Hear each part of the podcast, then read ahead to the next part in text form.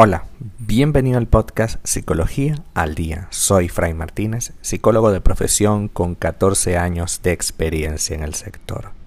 Como pudiste ver en el título de este episodio, hoy vamos a hablar sobre el orgullo en las relaciones de pareja. El orgullo es sin duda uno de los grandes problemas que toda relación de pareja padece en algún momento de su proceso. Cuando aparece este componente, el vínculo se tiñe de mucho egoísmo. De pronto, cualquier cosa se interpreta como un ataque. Todo hace daño porque la piel de la autoestima es muy fina y uno busca protegerse a toda costa. Posicionarse por encima de la otra persona para tener de alguna manera control sobre cualquier situación. Nada más cierto pero si además esa figura se integra en el ámbito del amor, es decir, es tu pareja, el tema se vuelve aún más delicado a la vez que doloroso. Porque al fin y al cabo, pocas cosas exigen tanta dedicación y reciprocidad que ese lazo entre dos personas desconocidas que deciden tener una vida en común. Hay quien señala también que el orgullo es como una, esa escalera en la que uno se sube para estar siempre por encima de los demás. Es en esa posición en la que se sienten a gusto con ellos y ahí empieza un problema.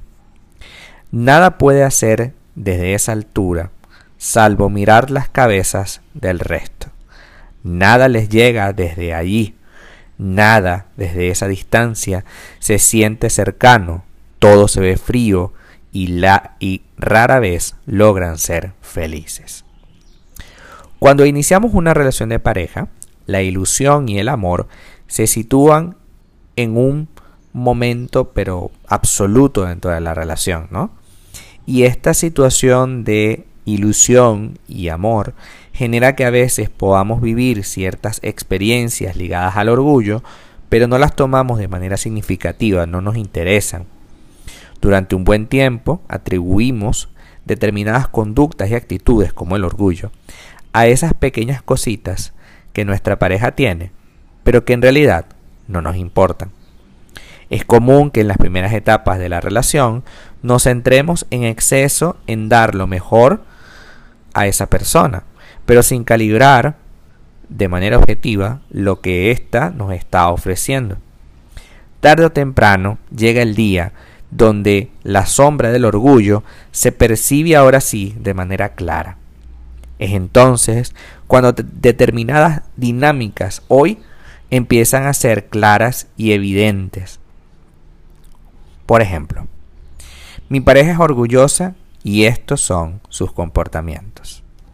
Las dinámicas que evidencian el orgullo en las relaciones de pareja son diferentes, distintas.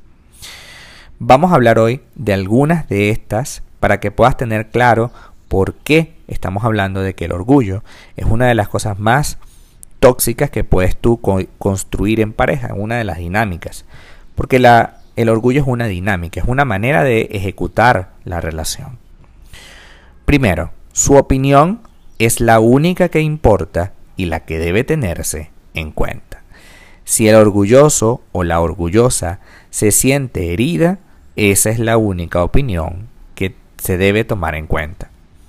Rara vez tienen en cuenta la realidad de la otra persona, solo únicamente priorizan sus necesidades. Estos dos primeros elementos, la opinión personal es la única que importa, y luego rara vez tengo en cuenta la realidad de la otra persona porque priorizo mi necesidad, cuando ocurren los dos, porque también puede llegar a ocurrir que los dos son celosos, entonces empiezas a crear un conflicto supremo dentro de las relaciones. Porque no tomas en cuenta al otro, solamente te ves a ti. Solamente piensas, demonios, pero porque esta persona siempre me monta un conflicto, porque siempre tengo que eh, responder de esta manera, porque siempre me dice tal cosa, ¿ok? Es muy difícil comunicarse con una persona orgullosa. Todo lo que decimos lo tergiversan o lo toman de manera muy personal. No escuchan y si lo hacen, malinterpretan lo que dicen. Usan frases como, tú no tienes ni idea de lo que ocurre. Tú siempre, tú nunca. Y a través de esas frases están por encima en esa escalera, ¿no? Y son inalcanzables. Porque claro, tú no tienes ni idea de lo que ocurre. Tú no tienes ni idea de lo que está pasando en esta relación. Yo soy la única o el único que está constantemente llevando golpes mientras tú estás tranquilo haciendo tu vida. Tú siempre eres quien me deja a mí la responsabilidad de hacerlo todo dentro de la relación. Tú jamás estás pendiente de mí. Tú siempre me dejas abandonado, abandonada.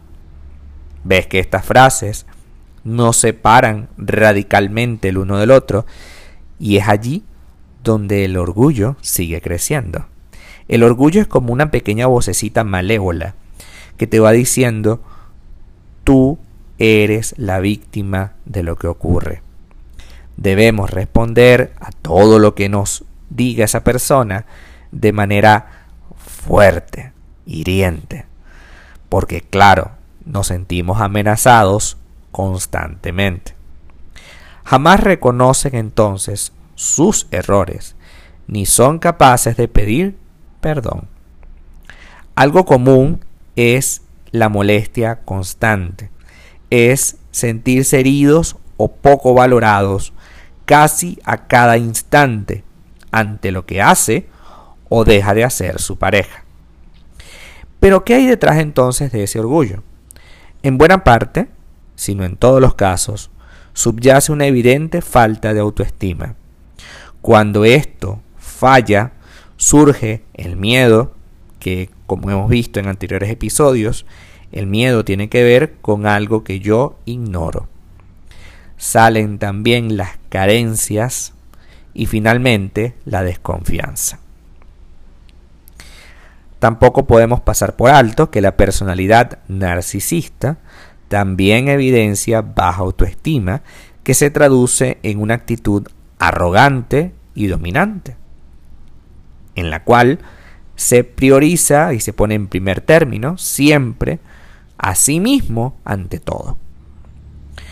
También pasa que eh, una persona que haya pasado por una infancia donde los padres han sido egoístas, también pasa que la conducta orgullosa surja como necesidad para tener control absoluto en las relaciones, porque a través de ese control, pues evitan, entre comillas, que la otra persona les abandone, al menos es lo que creen, ¿no? Para frenar el orgullo en las relaciones de pareja, debemos hacer varias cosas.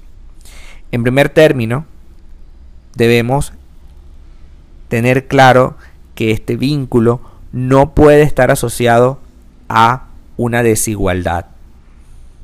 En segundo lugar, el orgullo desgasta y aniquila toda la relación y llega un punto en el que hace de esto algo supremamente tóxico y infeliz o e infeliz.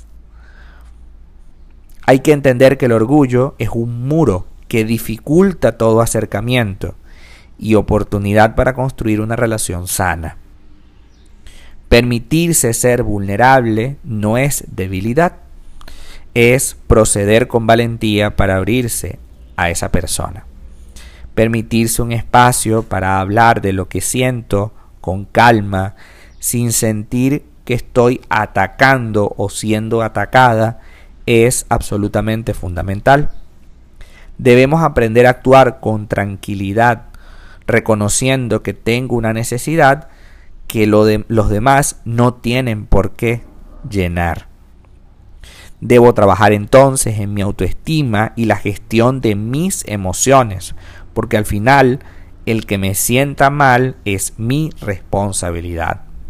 Si elegí a una persona y me molesta esa persona porque todo el tiempo, siempre, nunca hace un montón de cosas o deja de hacerlas, entonces yo tendría que preguntarme en algún, en algún punto si de verdad yo soy capaz de mantenerme en una relación así. Hemos hablado en este podcast que es importante saber que toda relación tiene un precio. Y te pregunto, ¿estás dispuesta, dispuesto a pagar el precio de lo que significa esta relación? ¿Estás dispuesta, dispuesto a tener una persona al lado que todo el tiempo está priorizándose a sí mismo y que tú eres siempre un cero a la izquierda? O, peor aún, tú eres una persona tan orgullosa que no eres capaz de ver que probablemente la mayoría de los conflictos los estás generando tú misma, tú mismo.